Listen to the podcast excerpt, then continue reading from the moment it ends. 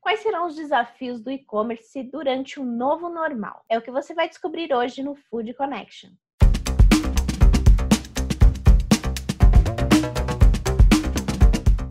Começando mais uma semana no Food Connection, o programa para toda a cadeia de alimentos e bebidas. Eu sou Ana Domingos e estou aqui todos os dias a partir das 4 horas da tarde, trazendo muita informação, tendências e ideias ao lado de importantes especialistas desse mercado. Para me acompanhar e ficar por dentro de tudo que está acontecendo por aqui, se inscreve no nosso canal, ativa as notificações ou então acompanhe a gente lá nas principais plataformas de podcast. São mais de 60 episódios e muito assunto importante. Muitas pessoas relevantes desse mercado já passaram por aqui. É, e para a gente falar um pouco sobre os cuidados na gestão durante a retomada, a gente vai trazer algumas dicas para que o seu e-commerce continue atuando da melhor forma e trazendo receita para sua empresa. E quem traz as dicas para que você possa fazer isso da melhor forma é o Fernando Volkmann, que é consultor, trouxe algumas ideias bem bacanas para você atuar da melhor forma com o seu canal de vendas digital. Confira.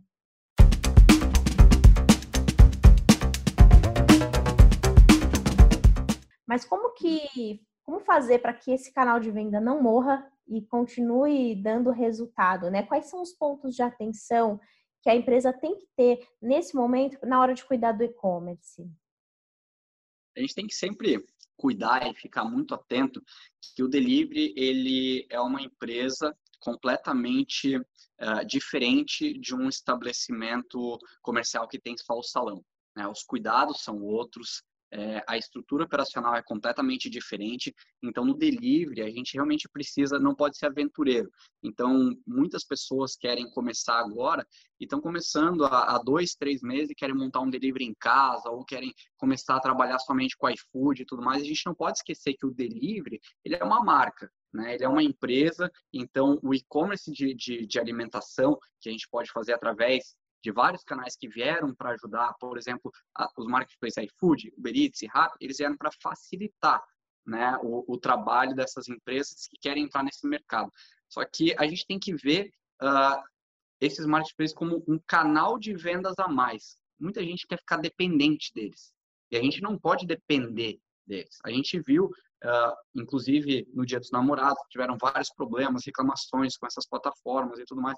Então, a gente tem que sempre entender, e respondendo a tua pergunta, que o delivery ele é uma marca, ele é uma, uma empresa que precisa de um cuidado, que precisa ter um conteúdo, precisa ter um marketing bem definido, ele precisa ter estratégias bem definidas, precisa ter planejamento e precisa ter um operacional muito, muito bem é, estabelecido e efetivo para entregar um produto com qualidade. Como que um empresário pode conseguir avaliar essa viabilidade de ter um e-commerce, seja ele um restaurante, seja ele uma indústria que quer vender diretamente para o seu consumidor? Hoje é muito tranquilo e é muito mais fácil a gente implementar é, um canal de vendas online, porque justamente a tecnologia, a transformação digital, nos permitiu é, abrir canais de vendas de uma forma muito mais facilitada. É, há muito, há pouco tempo atrás, o que, que a gente tinha? Ah, eu vou querer abrir algum estabelecimento ou algum, uh, algum restaurante, eu preciso investir em marketing, eu preciso investir no operacional, né? Só que os testes eram muito mais lentos e os riscos eram maiores porque todo teste que era realizado e toda forma de processo de trabalho que a gente criava, por exemplo, vou criar um panfleto para divulgar o meu, o, o, meu estabelecimento. Se a estratégia desse errado, é, todo, aquela, todo aquele meu trabalho, ele tinha ido por água abaixo, né? Eu precisava fazer tudo de novo. Hoje, com a transformação digital, com as tecnologias, a gente tem uma facilidade muito maior de testes. Então, eu sempre digo, testar rápido para errar rápido, consertar rápido e continuar a jornada. Então, os marketplaces, que é iFood, Uber Eats, esses canais de venda que hoje permitem ter um aplicativo próprio de entrega ou um site próprio para vender os seus produtos, eles permitem fazer testes com os clientes muito rápido. Então, testou, viu que engajou, viu que teve vendas, continua é, impulsionando cada vez mais aquela estratégia que deu certo. Enquanto as que a gente uh, fez e não deram certo, a gente descarta e parte para a próxima. Então, essa facilidade que a gente tem hoje com as tecnologias, ela é muito importante. Mas tudo isso, como você bem comentou, Ana, a gente não pode esquecer jamais que tanto um canal de vendas online é, seja um aplicativo próprio, seja um site de e-commerce de produtos que você tem, a gente nunca pode esquecer que eles têm realmente toda uma estrutura por trás de trabalho. Né? Então não é, apesar dessas facilidades, a gente não pode esquecer que um cardápio, que daí volta lá para o básico, um cardápio que atrai, né, visualmente bonito, ele é, é, é importantíssimo, né? A gente não pode abrir mão disso. Fotos que atraem, a gente precisa fazer fotos de internet jamais.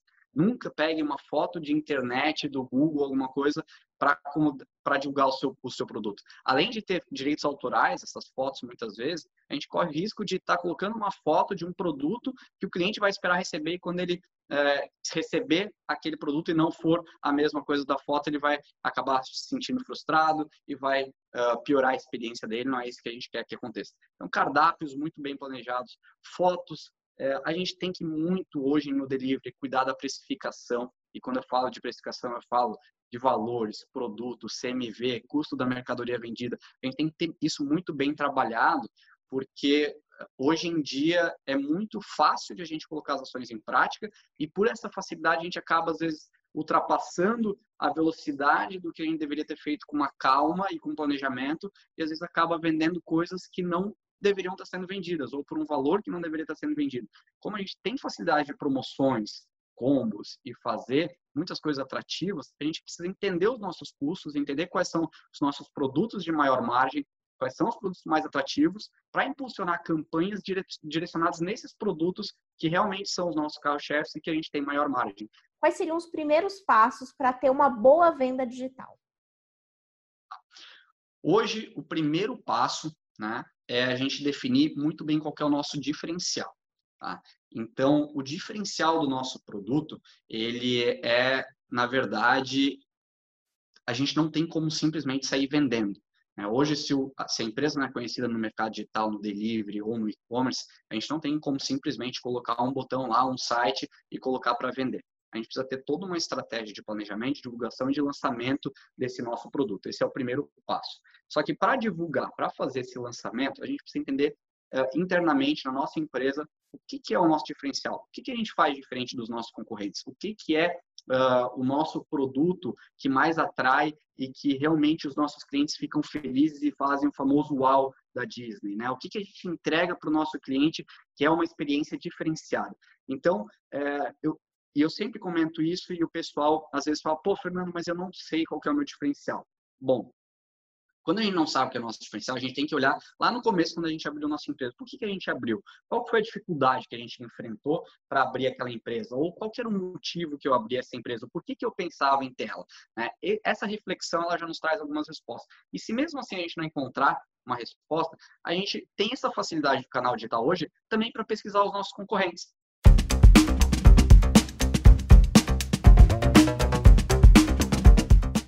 Quem também fala sobre os primeiros passos e a importância de ter olhos bem atentos para o seu e-commerce é o Thiago Albino, CEO do iSog, e ele contou como tem sido a experiência dele nesse momento de crise e também trouxe diversas dicas para que você possa implementar no seu negócio.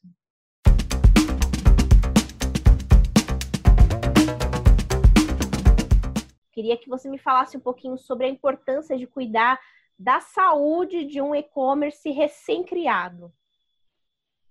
Muito bom. Em primeiro lugar, obrigado pelo convite, Ana. Para quem não sabe, a gente já tem uma longa história, né, que acabou se cruzando de novo agora aqui com no certeza. setor de alimentos. E é um prazer falar com vocês. É, bom, o setor de alimentação, como alguns poucos setores, ele não foi tão afetado aí por conta do Covid. Na verdade, o que aconteceu? As pessoas elas estão em casa, elas até acabam comendo mais do que quando elas estão no, no trabalho. Isso acaba gerando novas oportunidades, principalmente para quem tem condições de trabalhar no delivery. Trabalhar com e-commerce é um grande desafio no Brasil e no mundo. A gente sempre acompanha os números de crescimento das vendas online e é exponencial o potencial disso.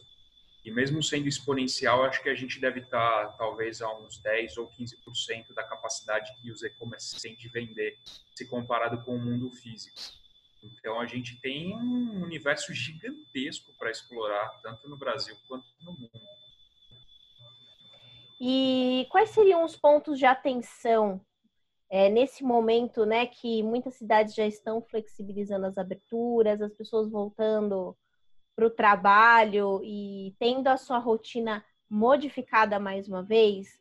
É, quais são os pontos de atenção que um gestor de um e-commerce, no caso de você, né, que tem aí um, uma experiência com o mercado de carnes, quais seriam os cuidados para ter um e-commerce ativo e perfeito, continuando a sua, a sua movimentação durante esse momento de reabertura? Bom, é, o setor de alimentação ele foi, vamos dizer assim, no mundo físico ele foi duramente afetado. A gente fala isso por experiência, porque o iSog ele nasceu para ser um marketplace de venda de alimentos no atacado. Então, lá em 2007, quando a gente começou a operar, até fevereiro desse ano, de 2020, a gente só atendia bares, restaurantes, lanchonetes, padarias, então toda a cadeia do setor de food service. Que a gente viu foi uma queda violenta no tráfego né, e nas vendas. E, então, isso acabou fazendo com que a gente pivotasse o nosso modelo de negócio indo para o mundo online, para o delivery, para o consumidor final. Então, o que a gente viu foi o seguinte: uma queda absurda né, dos lojistas e um crescimento exponencial para o delivery. Gente está operando já há três meses aqui no delivery para o consumidor final e a gente está crescendo uma média aí de 30%, 40% ao mês. É, quais são os cuidados que o lojista, ou enfim, quem quer trabalhar com alimento precisa ter? Primeiro de tudo, é, a gente está falando de um bem que ele é perecível. Né? Então, a parte de estocagem, a parte de é, manuseio dos alimentos, ela requer um cuidado bem especial. Aqui em São Paulo, a gente opera no modelo de delivery via motoboy. Então, a gente teve a preocupação de procurar as empresas que tinham motoboys com uh, bags que fossem refrigeradas, com baús refrigerados, para conseguir transportar o alimento porque no nosso caso a gente está falando de carne e carne in natura. Então você precisa manusear isso rápido. Para quem nunca operou um e-commerce, em primeiro lugar você precisa ter uma boa plataforma. Então a gente teve uma preocupação aqui de buscar os melhores players e encontrar uma plataforma já pronta para poder operar isso de maneira rápida. Isso é parte do, da dor que você tem que resolver. Porque é, normalmente quando você vai vender pela internet, você tem que fazer um trabalho muito forte de captação desses clientes. Então, ou via site, ou via redes sociais, blog, e-book, são várias as estratégias que você tem que buscar. E é como a gente diz no mundo de marketing, é um funil de vendas. Você tem que atrair uma camada muito grande de clientes nessa camada superior de awareness, né? É essa comunicação do produto que você tem para vender e depois você tem, evidentemente, um funil de vendas. Você precisa de muito tráfego para a tua plataforma, para ir depois diminuindo até se concretizar numa venda. A gente costuma até fazer uma conta aqui de 100 para 10. A cada 100 visitas que a gente tem nas nossas redes sociais, a gente acaba gerando 10 vendas. Então, para quem quer operar no e-commerce, primeiro você precisa ter uma grande engrenagem de gerar tráfego para os clientes conhecerem o teu produto. Esse é o desafio número um para quem quer vender seja no modelo de venda pelas redes sociais, ou venda via plataforma, ou venda pelo WhatsApp, você tem que gerar muita awareness, tem que gerar muita interação com o teu usuário. Depois disso, ter uma boa plataforma para poder receber esses pedidos, para poder processar, para poder, enfim, ter um antifraude, né, que consiga resolver alguns problemas. E depois ter as melhores parcerias para fazer o delivery, que aí, ou empresas de motoboy, e hoje são várias empresas que fazem esse trabalho de entrega na última milha.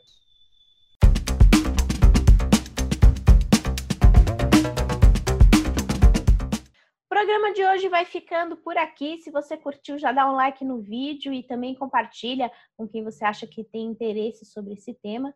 E fica ligado que nessa semana a gente vai falar bastante sobre a importância de você valorizar o seu produto e ter novas ideias e enfrentar essa crise da melhor forma possível. Vou te esperar por aqui, hein? Eu volto amanhã com muito mais informações.